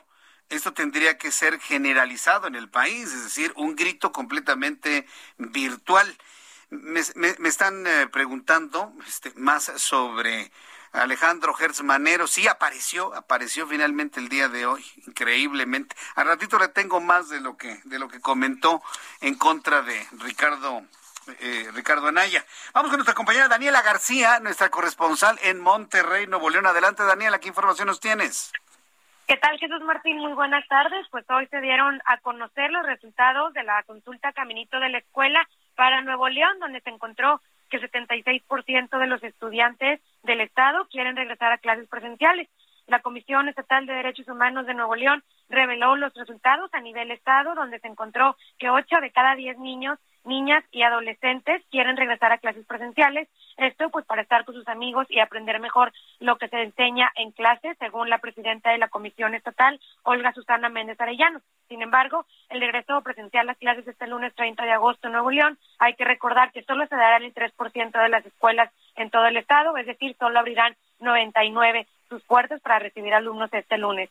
Eh, la presidenta de la Comisión Estatal Electoral, perdón, la Comisión de Derechos Humanos de Nuevo León agregó que la preocupación es que se tomen en cuenta las medidas de higiene, que se use adecuadamente el cubrebocas, ya que los niños de Nuevo León tienen preocupación de enfermarse. Ella también insistió en que las autoridades tienen que implementar las medidas necesarias para garantizar el derecho a la salud.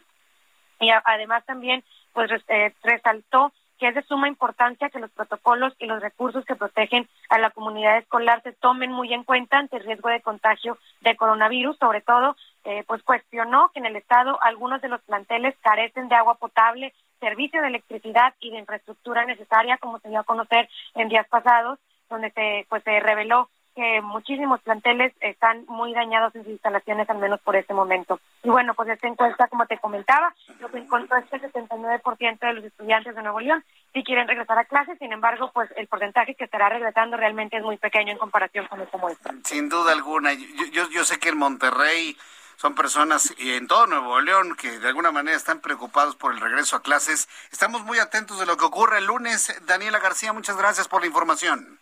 Claro que sí, muy buenas tardes. Muy buenas tardes. Muchas gracias, Tony Águila. Me está escribiendo a través de YouTube y dice que es la primera vez que nos ve a través de YouTube. También estamos en la radio, Tony, en el 100.3 en Guadalajara. Nos envía un saludo desde Guadalajara, Jalisco. Dice que le gusta el valor que tenemos en este programa de noticias. No, hombre, tenemos ya muchos años trabajando a esta hora de la tarde en diversos, diversas empresas, en otras estaciones de radio pero pues desde 1999 yo le acompaño con las noticias en la tarde. Ya es, ¿qué, ¿cuánto? ¿22 años? 22 años en la tarde. Entonces, bueno, ya este, este programa ya es tradicional, esta forma en la que yo le transmito las noticias ya es una buena costumbre de todas las tardes. Y quiero agradecerles de verdad infinitamente a todo el público que nos escucha en la capital de la República, en el Estado de México, en Monterrey, en Guadalajara, prácticamente en todo el país. El que nos sigan, el que estén muy pendientes de toda la información que le estoy compartiendo a esta hora de la tarde, pero sobre todo haciéndolo con usted a través de lo que me pregunta, de, de, los comentarios que me envía a través de YouTube en el canal Jesús Martín MX. Son las siete con trece, las siete con trece horas del centro de la República Mexicana. Termina una semana, uff, movidísima en cuanto a lo político, pero también movida en cuanto a lo financiero. Héctor Vieira nos informa. La Bolsa Mexicana de Valores cerró la última sesión de la semana con una ganancia del 0.26%, equivalente a 174.95 puntos, con lo que el índice de precios y cotizaciones, su principal indicador, se ubicó en un nuevo máximo histórico de 52.425.64 unidades y una ganancia semanal acumulada del 1.97%, la mayor desde mayo de este año. En Estados Unidos, Wall Street cerró con ganancias generalizadas, ya que el Dow Jones avanzó 242.68 puntos para ubicarse en 35.455.80 unidades. El Standard Poor's hizo lo propio y sumó 39.37 puntos, que lo colocó en un nuevo máximo de 4.509.37 unidades, mientras que el Nasdaq ganó 183.69 puntos para colocarse en 15.129.50 unidades. En el mercado cambiario, el peso mexicano se recuperó 1.18% a nivel semanal frente al dólar estadounidense, al cotizarse este viernes en 19 pesos con 96 centavos a la compra y en 20 pesos con 18 centavos a la venta en ventanilla. El euro, por su parte, se cotizó en 23 pesos con 65 centavos a la compra y 23 pesos con 83 centavos a la venta. El Instituto Nacional de Estadística y Geografía dio a conocer que durante julio las exportaciones de mercancías mexicanas registraron un aumento a tasa anual del 15.2%, lo que representa un valor acumulado de 40.887.7 millones de dólares. Sin embargo, este avance fue menor al del 29.12% reportado en junio y al del 125.21% de mayo. Por otra parte, el propio INEGI informó que hasta julio de este año la población económicamente activa en el país pasó de 57.4 millones de personas a casi 59 millones, lo que representa un incremento del 1.6% y con lo que recuperaron todos los empleos perdidos a causa de la pandemia, mientras que la tasa de desocupación se encuentra en el 4.4%. El Servicio de Administración Tributaria dio a conocer que durante el primer semestre del año logró una recaudación de 35.932 millones de pesos, lo que representa un 68% más de la meta fijada para este periodo, que es de 21.432 millones de pesos, lo que atribuyó a una mayor fiscalización para el combate a la evasión. Por segunda semana consecutiva, la Secretaría de Hacienda y Crédito Público redujo el estímulo fiscal para las gasolinas a partir de la próxima semana, por lo que la cuota del impuesto especial sobre producción y servicios de la Magna pasará a partir de mañana del 14.83 al 10.89%. El estímulo de la Premium bajará del 45.60 al 43.48%, mientras que el del diésel subirá del 15.69 al 15.71%. Informó para las noticias de la tarde Héctor Vieira. Héctor Vieira, gracias Héctor Vieira por toda la información que nos has proporcionado de economía y finanzas para finalizar la semana. Ya que hablamos de economía y finanzas, quiero enviar un saludo, pero enorme, así un fuerte abrazo a todos nuestros amigos del corporativo de Santander, del Banco Santander que nos están escuchando en este momento. A ver, Amigos de Santander, suban el volumen a su radio en las oficinas. A ver, súbanle, súbanle, súbanle para que escuche el jefe también. Sal, sal, salud. Me, dice Ángel que ya se fueron. No, hombre, no te creas. Cierran el banco a las cuatro y luego se quedan trabajando, también en otros bancos. Se van a veces hasta las ocho o nueve de la noche, ¿eh? aunque sea viernes, ¿no? Se ponen unas friegas. Se ponen unas friegas, por no decir otra palabra, ¿verdad? Queridos amigos allá de Santander. Bueno, nuestros amigos de Santander, que a ver si un día se empiezan a anunciar con nosotros, ¿eh? A ver, a ver, a ver si es cierto, ¿no? Les envío un caluroso saludo a todos nuestros amigos que nos escuchan en las oficinas corporativas de Santander. Me están enviando mensajes que quieren su saludo y bueno, por supuesto, lo hacemos con muchísimo, muchísimo gusto. Fabiola García me dice, Jesús Martín, una pregunta. Jesús Martín, ¿por qué se quitaron los helicópteros que daban información vial? Eso nos va a meter al tema de la, de, la movilidad y de la vialidad. Lo que pasa es que en su momento el, el, visionario, el creador de esa idea fue José Gutiérrez Vivo en Radio Red, y hace muchos años. Pero fue completamente un visionario. El primer helicóptero que empezó a volar, no recuerdo en este momento del año, creo que fue en 1985, después del terremoto, era uno de esos de, burbujita, así que parecía como libélula. Y era, y era motor como de auto, ¿no? De, de cuatro tiempos, ¿no? Eran, vehículos verdaderamente peligrosos. Fue una muy buena idea, solucionaba un problema de información muy importante, una sección muy patrocinable, pero era sumamente costoso, costosísimo. Bueno, no tiene usted idea de lo costoso, Fabiola, que es mantener eh, helicópteros. Y en su momento, esa emisora de radio donde yo trabajé llegó a tener tres helicópteros y volando al mismo tiempo, ¿eh? en su momento. La tecnología ha sido avasalladora. Entonces, la tecnología de drones, combinada con la tecnología de cámaras, combinada con la tecnología de la vialidad que nos proporcionan diversas aplicaciones como Google, con, con, eh, visualización de vialidad a través de vía satélite, han completamente hecho obsoleto el que se contrate un helicóptero para ver desde arriba cómo está la vialidad. Esa es la razón. Además, le digo, del alto, del alto costo que esto implica. Es decir, la tecnología finalmente llegó para que vialmente demos una mejor información a un menor costo y a un menor riesgo también. Porque cuando los helicópteros volaban, no nada más de una emisora de radio, sino hasta de canales de televisión, se llegaron a caer varios, ¿eh? Se llegaron a caer en varias ocasiones en la Ciudad de México. Entonces también tenía su, su, elevado riesgo. Es decir, la vida cambia, las formas de comunicar cambian, la tecnología cambia para poder brindar soluciones a una ciudad, en este caso la capital de la República, que crece de una manera imparable por lo que veo. Y por lo tanto se requieren ideas de vialidad, de movilidad, mucho más modernas cada día. Y fíjense que en eso está entregado siempre Andrés Layuz Loaesa, secretario de Movilidad del Gobierno de la Ciudad de México. Fíjense que, hablando precisamente de la tecnología y de las alianzas, CEMOVI y Bloomberg se unen para la seguridad vial. Estimado Andrés Layuz, me da mucho gusto saludarlo. Bienvenido. Muy buenas tardes. Andrés Layuz, estamos al aire. ¿Cómo le va? Bienvenido. Muy buenas tardes. Pues creo que no me oye, Ángel. Creo que no me oye. Y además le vamos a preguntar sobre el cablebús de la Ciudad de México que ha logrado un nuevo récord Guinness. Y es que además de transportar personas, está transportando a turistas. Turistas, no vaya. Cantidad de turistas enorme. Andrés Layuz, gusto en saludarlo. Bienvenido.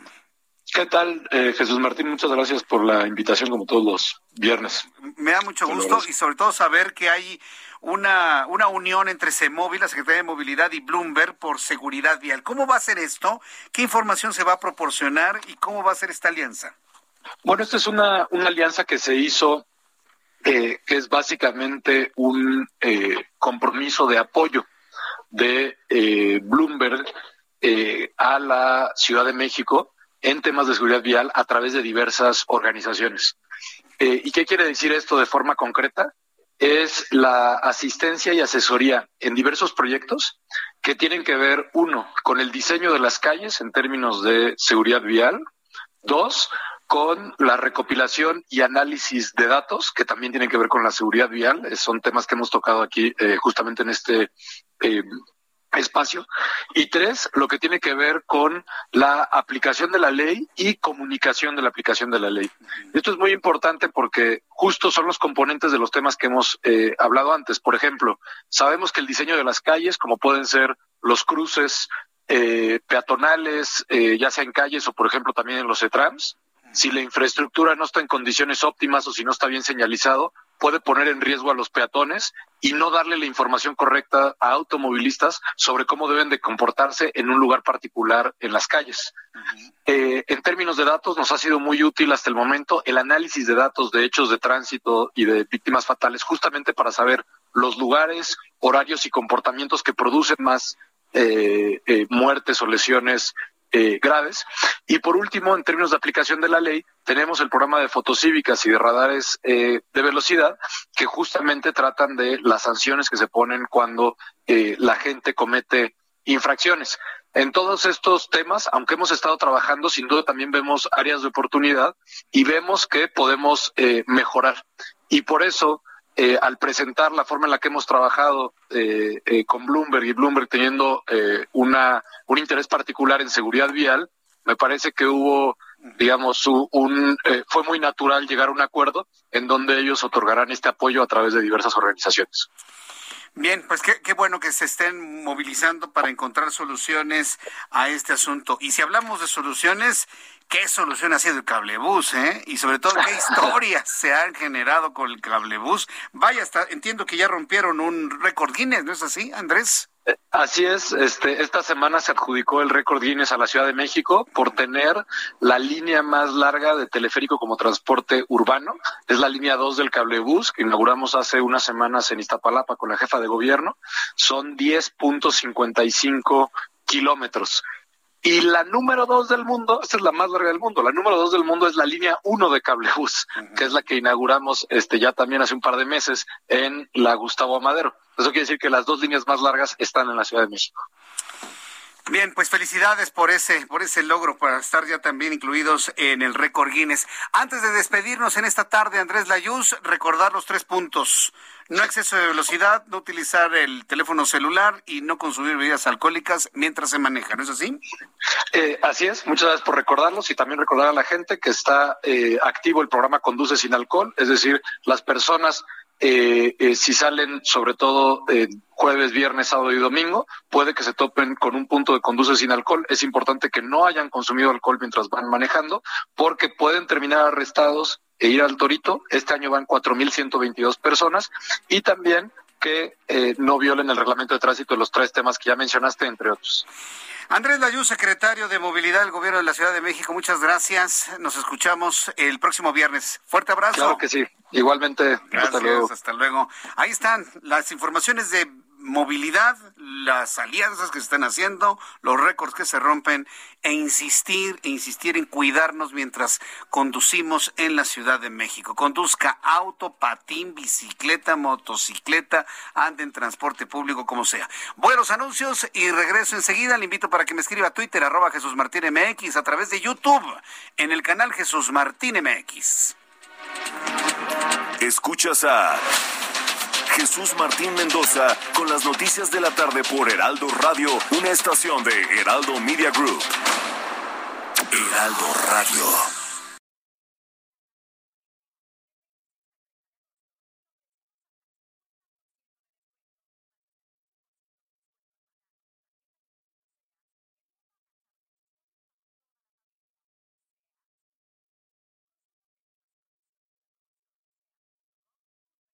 Heraldo Radio 98.5 FM, una estación de Heraldo Media Group, transmitiendo desde Avenida Insurgente Sur 1271, Torre Carrachi, con 100.000 watts de potencia radiada. Escucha las noticias de la tarde con Jesús Martín Mendoza. Regresamos.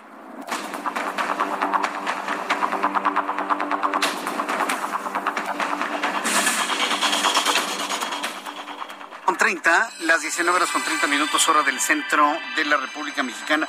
Quiero agradecer muchos sus comentarios que me llegan a través de diversas plataformas, a través de a través de YouTube, en el canal Jesús Martín MX, a través de Facebook, a través de Twitter también. Les agradezco mucho. Me están preguntando algunas personas desde ayer que si puedo repetir la página de lo de la carrera financiera. Yo le quiero platicar y lo estoy anunciando, estoy todavía entrenando, porque aunque no lo crea, y no estoy aquí para, para decirlo, no está para usted para saberlo ni yo para contarlo, pero estoy entrenando para por lo menos participar en la carrera de 5.5 kilómetros que se va a realizar el 31 de octubre en el circuito financiero de Santa Fe. Todos los financieros de este país se van a inscribir pero además liderados por grandes personalidades de, de, los maratones mexicanos que han ganado maratones. Va a ser un acontecimiento que va a marcar, estoy seguro, el inicio a través de las carreras atléticas. Fíjense que las carreras atléticas sí se pueden hacer por su naturaleza estar al aire libre. Entonces, fomentar el ejercicio, fomentar la actividad física es una de las principales premisas para estar bien de salud y enfrentar con mayor posibilidad el COVID-19. ¿eh? Entonces, si usted es corredor, usted me escucha, pues yo le recomiendo que empiece a entrenar, empiece a entrenar, empiece a entrenar.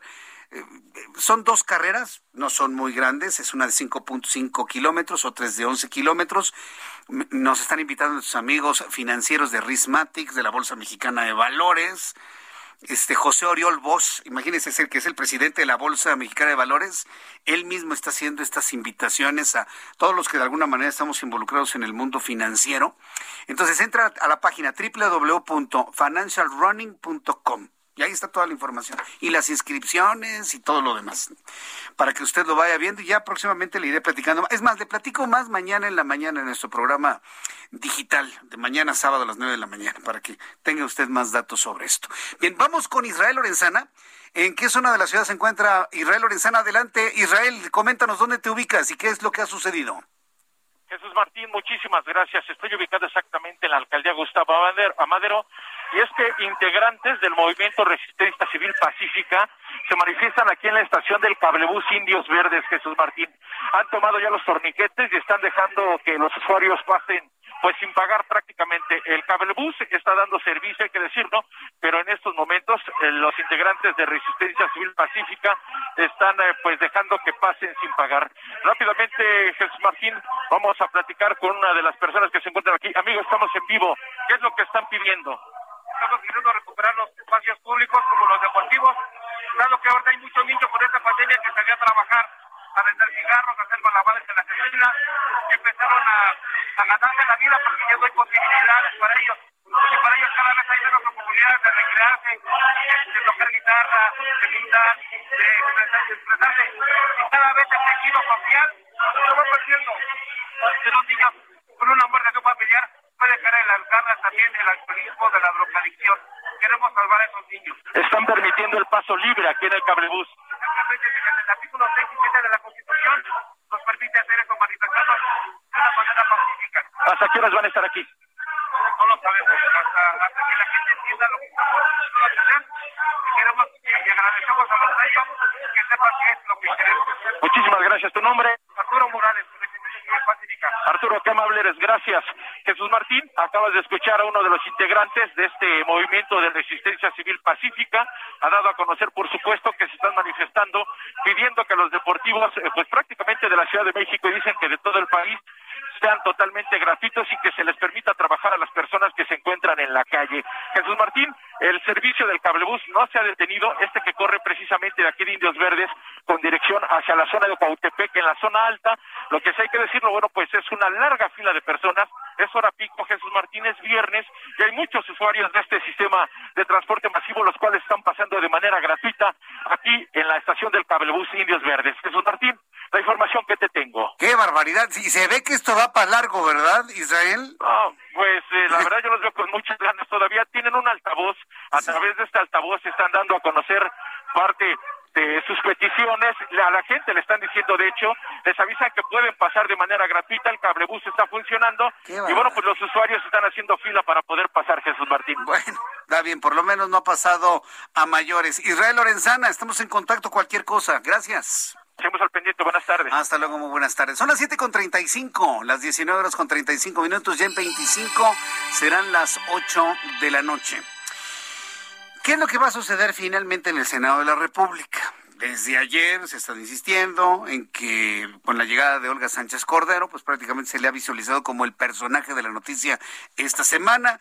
Y bueno, todos los integrantes de Morena la quieren como presidenta de la mesa directiva. Pero ¿qué dice la oposición sobre ello? En la línea telefónica me da mucho gusto saludar a José Erandi Bermúdez Méndez, senador de la República por el Partido Acción Nacional. Senador Bermúdez, gusto en saludarlo, bienvenido.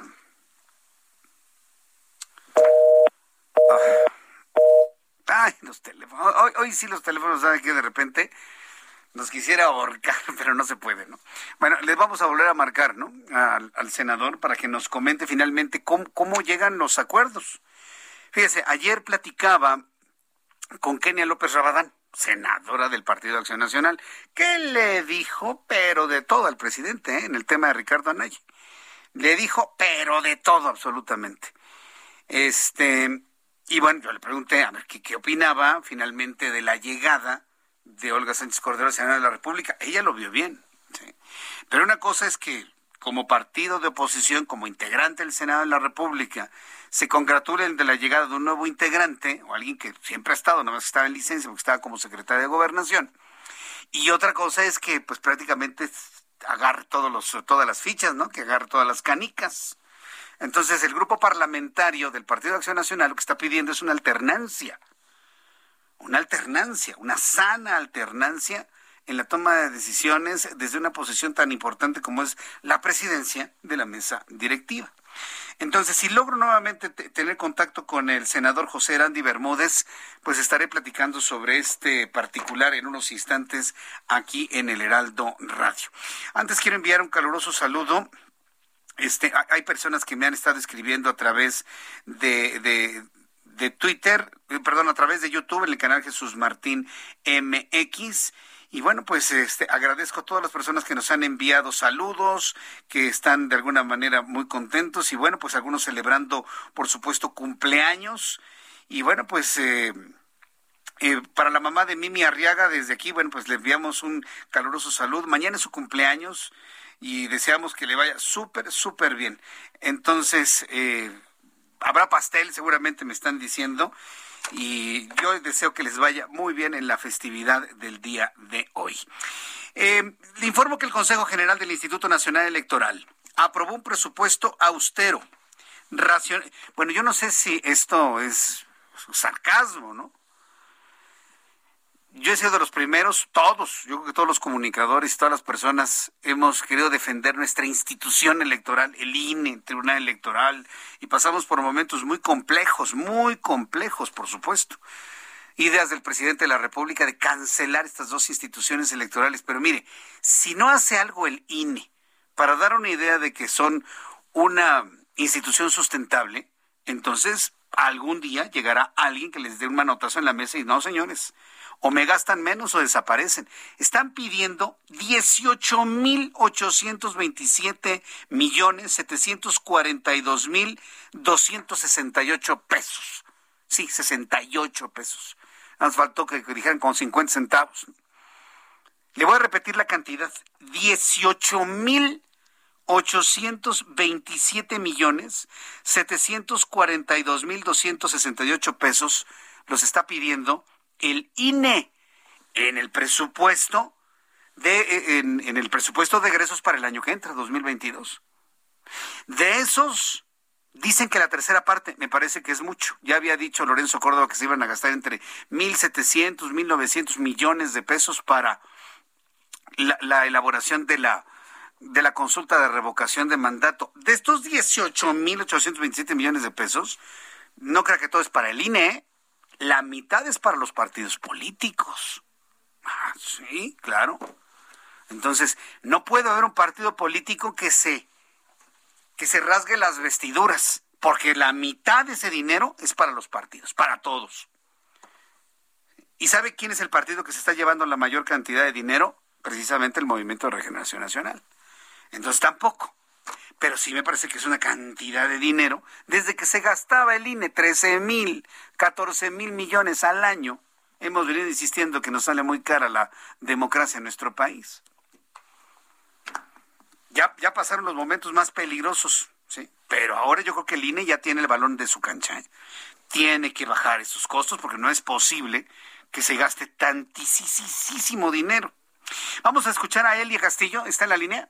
Elia Castillo es reportera del Heraldo de México, quien nos da más detalles de lo que hoy se informó por parte del Instituto Nacional Electoral en cuanto al dinero para operar el año que entra. Adelante, Elia. Muy buenas noches, Jesús. Así es, pues a pesar de las críticas de actores políticos, entre ellos y algunos de Morena, el Consejo General del Instituto Nacional Electoral, como bien señalas, aprobó su presupuesto que calificó de austero y racional para 2022. Te comento que de este monto total que, que ya mencionaste, de 18.800 millones de pesos, efectivamente 5.743 millones de pesos serán para eh, la eventual realización de la consulta más bien de la revocación de mandato y de la consulta popular en caso de que de que se lleven a cabo. El consejero presidente pues señaló que es indispensable este eh, presupuesto estos recursos, toda vez que se tiene prevista la instalación de 161 mil casillas alrededor de todo el país para eh, realizar justamente este ejercicio ciudadano que el presidente Andrés Manuel López Obrador pues adelantó podría ser en marzo del próximo año. Te comento que en esta sesión el instituto también aprobó los lineamientos para revocación de mandato, esta sesión que continúa e inició desde las 10 de la mañana de este viernes, pues ya aprobó también estos lineamientos para revocación de mandato tan criticados también por parte de eh, actores políticos, principalmente de Morena, quienes señalaron que quería este pues meter mano en el tema legislativo el Instituto Nacional Electoral. El consejero presidente aclaró que no, no hay ninguna intención de la autoridad electoral de invadir atribuciones constitucionales del legislativo. Sin embargo, señaló que también es su obligación, es obligación del Instituto Nacional, pues emitir estos lineamientos ante la omisión de eh, del Congreso de la Unión, que ya tiene un retraso de más de 430 días para emitir esta ley secundaria que recordemos pues no se pudo dar en un periodo extraordinario eh, toda vez que la oposición acusó de que se eh, de que se estaba realizando un eh, un dictamen a vapor y sin análisis. Sin embargo en la legislatura que inicia el próximo primero de septiembre pues ya ya está eh, dicho que será una prioridad justamente justamente esta ley reglamentaria. Bueno y sobre todo luego de que la corte eh, ordenó al Congreso de la Unión que tiene 30 días para poder emitir esta ley reglamentaria de revocación de mandato. Así, es esto es lo, más importante que ha aprobado en esta sesión el Consejo eh, General del INE. Te comento que, eh, como bien comentabas, pues esta, este presupuesto para 2022 tiene contemplado, uno, el tema de la expedición de la credencial para votar, que recordemos es uno de los, eh, pues de las erogaciones que tiene el INE, que más recursos le, llevan toda vez que tienen muchos, eh, muchos uh, candados de seguridad para garantizar la, la certeza a los ciudadanos y también para garantizar la certeza de este documento, de esta identificación que es la más importante para los mexicanos, además del presupuesto justamente para los partidos políticos y eh, las elecciones del próximo año, Jesús, que se eh, recordemos se realizarán elecciones en seis entidades del país para eh, elegir a gobernadores del mismo número de eh, entidades. Esto es eh, lo que ha aprobado al momento el INE y es la información que te tengo. Bien, pues te agradezco toda la información. A ver finalmente qué es lo que ocurre. Muchas gracias por esta información. Gracias, Elia. Muy buena tarde. Hasta luego, que te vaya muy bien. Son las 7.44. Mire, me está llegando en este momento una información que tiene que ver con el hermano del presidente de la República, eh, Pío López Obrador. Fíjese qué interesante. Fíjese, escuche usted lo que se está dando a conocer el día de hoy, que va a generar muchos comentarios en los próximos días. Santiago Nieto Castillo, todos lo conocemos como el titular de la Unidad de Inteligencia Financiera, la UIF, hoy dio a conocer sobre el caso del hermano del presidente Andrés Manuel López Obrador, Pío López Obrador, informó que sobre este caso, al recibir dinero en efectivo, ya le entregó la información, es decir, toda la investigación que hizo la UIF, que no dijo qué, qué es lo que tenía, se le entregó al Instituto Nacional Electoral y a la Fiscalía Especializada en Delitos Electorales a la Fiscalía Especializada para la Atención de Delitos Electorales. En conferencia de, prensa, después de participar en la reunión plenaria de los diputados de Morena, Santiago Nieto dijo que después de esta entrega ahora le corresponderá al propio Instituto Nacional Electoral y a la Fiscalía Especializada en Delitos Electorales decidir si hay alguna irregularidad o no electoral. Es decir, el gobierno ya investigó a Pío López Obrador, ya se le entregó a las instituciones ciudadanas, como es el INE y el tribunal. Ahora es el, el INE o el tribunal los que van a determinar si el señor Pío, ¿sí?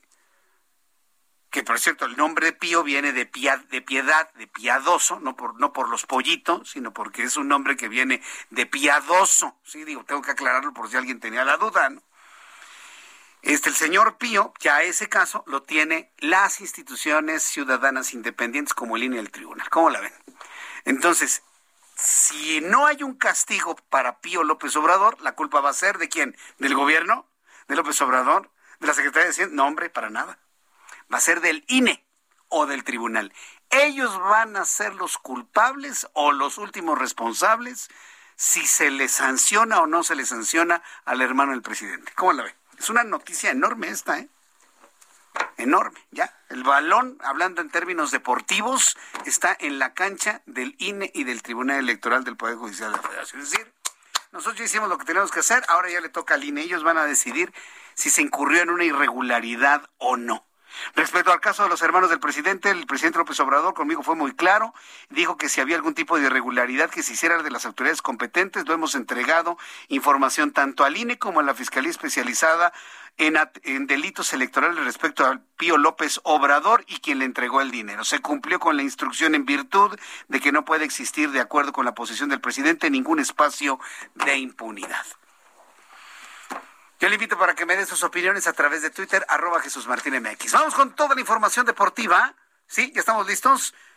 Con Roberto San Germán. Adelante, Roberto. Qué gusto saludarte. No, el gusto es mío, me quedo Jesús.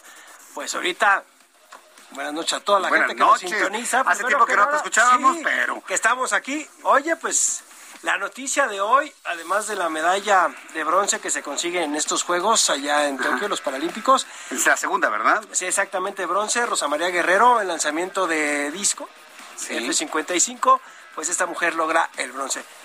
Lo de Cristiano Ronaldo, ¿eh?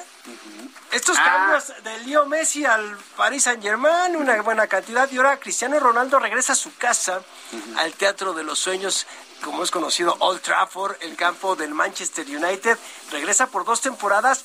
Un día antes especulaba que iba al Manchester City, al rival de toda la vida de, de- de- de Cristiano, y no, regresa CR7, regresa a el Manchester United, uno de sus equipos, amores, él brinca la fama en el Manchester United, luego de ahí pasa al Real Madrid y luego a la Juventus y regresa por dos temporadas. Él quería regresar a Inglaterra, fue muy feliz en Inglaterra este hombre, ¿eh? Sí. Y es súper querido por los fanáticos del Manchester United, entonces que él regrese... eh, además para la familia Glazer, que son los dueños, unos norteamericanos que además son los dueños de Tampa Bay Buccaneers, y ahora del Manchester United, pues nada más estos hombres nada más tienen a dos de los deportistas más importantes de la historia, Cristiano Ronaldo y a Tom Brady. Tú dirás nada más Nada cómo están más. y la cantidad de dinero y lo que va a generar Cristiano Ronaldo, ¿eh? ¿Qué- ¿Quién es más grande, Ronaldo o Messi? Ronaldo. Ronaldo. Cristiano Ronaldo. Sí, porque yo, yo siento que hubo mucha más algarabía con el tema Messi que, que, que Ronaldo que ahora, pasa es que ¿eh? Cristiano hay que recordar sale de Portugal, se va al Manchester United y del Manchester United pasa al Real Madrid y del Real Madrid a la Juventus y ahora regresa al, al- al Manchester United. Son cuatro equipos. Lionel Messi había estado toda su vida en el Barcelona y de repente de eso al PSG. Entonces es ¿A donde tu dices, equipo? A mi equipo, como ¿A tu equipo, el. San Germán? Sí, Exactamente, se va y de repente regresa y dice, a ver cómo está. Lionel Messi era de cantera, bla, bla, bla, bla, bla, y aparece ahora en Francia, en París. Por eso ha sido tan mediático el asunto de Lionel Messi. Lo que pasa es que el fútbol italiano ha tenido muchas deudas.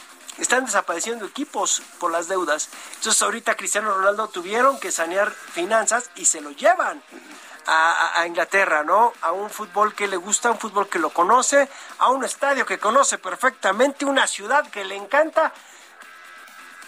Como anillo al dedo, amigo. Sí, no, no, no, pues es- es- so- son los premiados por la vida, ¿no? Porque imagínate, ganan todo el dinero del mundo, hacen lo que les encanta, les gusta la ciudad, los tratan como dioses. Una locura. Sí, no, no, no. Una locura. Pero dejemos ya el fútbol si quieres y vámonos a la Fórmula 1 porque Checo Pérez hoy nos dio buenas noticias. Ah. Lo acaba de firmar Red Bull para la temporada 2022. Yo aquí quiero hacer una pausa. Yo todavía recuerdo cuando tú me estabas anunciando, es que el Checo Pérez se va a Red Bull, se va a Red Bull, firmó con Red Bull. No me decía, pasó un año de eso. No, Es acaba, acaba de. Lleva, digamos, vamos a hablar unos seis meses, pero hoy sale la noticia Sí, hacía, ¿no? que ya lo renovaron para el 2022. Eso es muy bueno para Checo. Hoy está también el Gran Premio de Felque- Bélgica, perdón, se larga este fin de semana. Max Verstappen en las pruebas de hoy, en, en la segunda prueba quedó en primer lugar, Checo en décimo lugar, pero ya con contrato. Allá en Spa Francorchamps, que es el, el circuito que donde se corre este Gran Premio, y Checo pues ya tiene no tiene problema, tiene que sumar puntos. Ya tienes contrato, compadre. O sea, ya te dieron otro año. Helmut Marco y toda la gente, Christian Horn, todos los que están en Red Bull, te están respaldando. Ahora tú tienes que dar resultados, porque hay que recordar que las últimas dos carreras de Checo no le fue nada bien. Sí. ¿Y, ¿Será esa la razón por la cual se decía que tal vez no firmaba con Red Bull? Parecía que andaban molestos con él por lo que no se había adaptado al coche, pero ahora ya resulta que ya está bien, que va a seguir y sí le va a dar una situación interesante a él porque ya cuando tienes esto, en donde a ti ya te están renovando, en donde dice la gente de la compañía que quiere otro año contigo, pues es un aliciente. O sea, nada más estaban trabajando en estas situaciones y ya se da. Y pues bueno, Checo, un año más para Red Bull, así que México le vuelven a salir alas, mi querido amigo, hasta el 2022. Qué bueno, bueno, pues nos estará dando seguramente muchas alegrías Checo Pérez, ¿no? Con Esperemos. Esperemos, ¿no? Esperemos, porque ya ves que de repente empezó bien, se nos fue cayendo, tiene que levantar y ojalá lo haga, ¿no? Yo, yo espero que sí. Bueno, pues le vamos a llevar el seguimiento. Oye, antes de terminar, quería preguntarte Dígame. una cosa. Si comparamos el desempeño de los deportistas paralímpicos de esta ocasión con otros eh, con otros tiempos, también está bajita la, la llegada de, de medallas. No, no, no, Yo no, recuerdo no. que ellos traen, sí, pero sí, a sí, pasto. A ver, ¿eh? México no, no es una potencia, pero sí es un, un país que siempre trae medallas. Eh, va poco a poco. También hay que decir que, pues también ellos, si, si los, digamos, los otros eh, competidores, los olímpicos, no tenían dónde entrenar, ahora imagínate los paralímpicos, ¿no? Es un poco más complicado. Entonces, yo creo que la cosecha no va a ser tan buena como en otros juegos, pero se van a tener más, a lo mejor más medallas que los, que Sí, los unas olímpicos. cuatro o cinco de bronce ya por Ya veremos cómo les va. Mi querido Roberto San Germán, muchas gracias, Gracias por estar a aquí ti. con nosotros. Gracias, Gracias a ti, Roberto, con fin. toda la información deportiva en este viernes. Antes de despedirnos, concluye informándole los números de COVID-19. Eh, con base en la información de la Secretaría de Salud, el día de hoy se sumaron a la lista de contagiados globales 19.556 mexicanos, para un total de 3.311.317 acumulados. Se sumaron a la lista de fallecidos 863 mexicanos más, para un total de 257.150. Recuerden, son cifras oficiales. Ustedes y yo sabemos que se ha muerto más de medio millón de mexicanos de COVID. 7.76% el índice de letalidad con base en estos, en estos datos. Eh, antes de despedirme, para los padres de familia y los niños que van a entrar en un proceso de preparativos para el regreso a clases, les deseo pues un fin de semana extraordinario de preparativos para el regreso a clases, ya sea presencial, en línea o de manera híbrida. Así que bueno, pues yo le invito para que todo le salga muy bien y por lo pronto nos vemos y nos escuchamos mañana tempranito 9 de la mañana en nuestros digitales con las noticias, los comentarios, muchas cosas que le tengo que compartir mañana. Y el próximo lunes a las 2 por el 10, a las 2 de la tarde por el canal 10 de su televisión, en el Heraldo Radio 6 de la tarde 98.5 de FM en la capital de la República. Yo soy Jesús Martín Mendoza. Por su atención, gracias. Pásela usted muy bien. Cuídese mucho este fin de semana. Conviva con la familia y un buen regreso a clases el próximo lunes para todos en cualquiera de las modalidades. Por su atención, gracias. Hasta el lunes. Esto fue Las Noticias de la Tarde con Jesús Martín Mendoza. Heraldo Radio, la H que sí suena y ahora también se escucha. Here's a cool fact a crocodile can't stick out its tongue. Another cool fact you can get short term health insurance for a month or just under a year in some states. United Healthcare short term insurance plans are designed for people who are between jobs, coming off their parents' plan, or turning a side hustle into a full time gig. Underwritten by Golden Rule Insurance Company, they offer flexible, budget friendly coverage with access to a nationwide network of doctors and hospitals. Get more cool facts about United Healthcare short term plans at uh1.com.